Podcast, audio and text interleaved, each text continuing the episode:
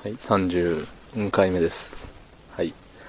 えっと、そうですね。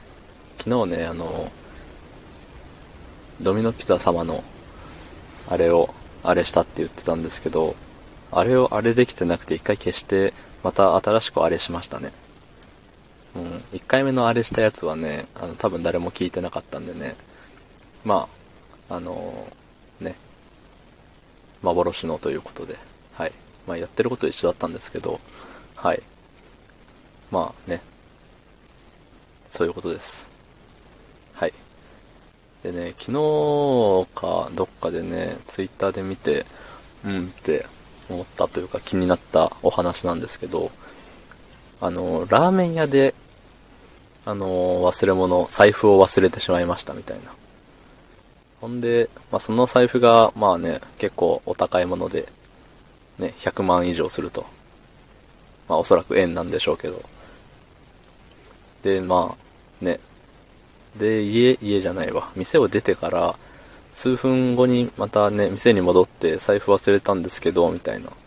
言ったら、なんかあるよ、みたいな。あるって言われて、その、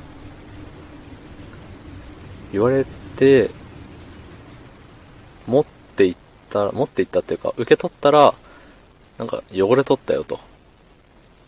うん。で、汚れてて、それでちょ、汚れとるやないかい、みたいな感じのことを言った後に、なんかね、一回、あれ、お店の方で、弁償か修理しますって言っちゃったみたいなんですけど、ね、それが100万するものと知らずに、言っちゃって、ほんでからの、あのーね、これ100万するんですけど、みたいな、ブランド物でって言われたら、なんか、いや、ちょっとやっぱり、みたいな。その値段言った後に、いや、その値段だったらちょっとできないっすわ、みたいな。できないって言ったかは、あれだな。なその後、弁護士に、弁護士を間に挟んでやり取りしてたけど、うん、値段出した途端、やっぱその、弁償やっぱしませんっていう雰囲気になって、どうなっとるねんって怒っていると。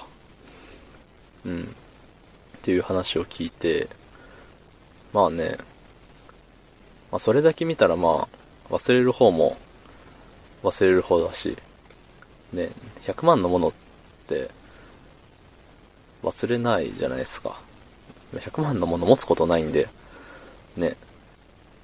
だからまあ金銭感覚がね、あれなんでしょうけど、そうやって持ち歩けるものっていずれ汚れるものだし、ね。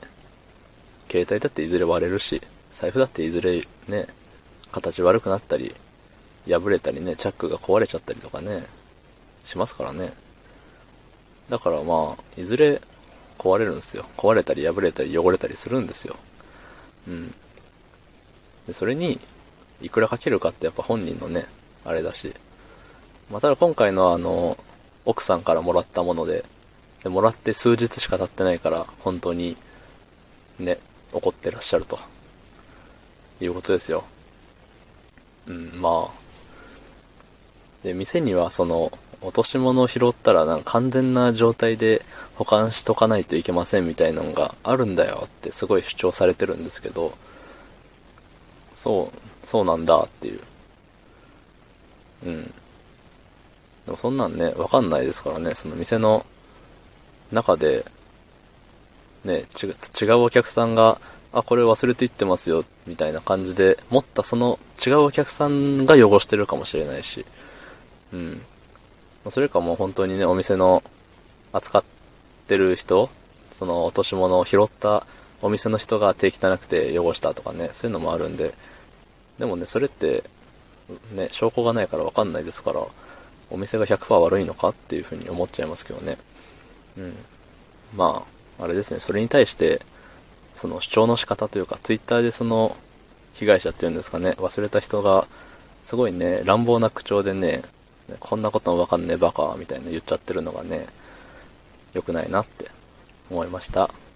うん。ね被害者、被害者だって思ったら被害者っぽくおとなしく、ね、ちょっとみんな同情してよっていう感じにすればよかったのに。そうやって変に荒い言葉使うからね、反発する人が湧いてくるわけでね。ね。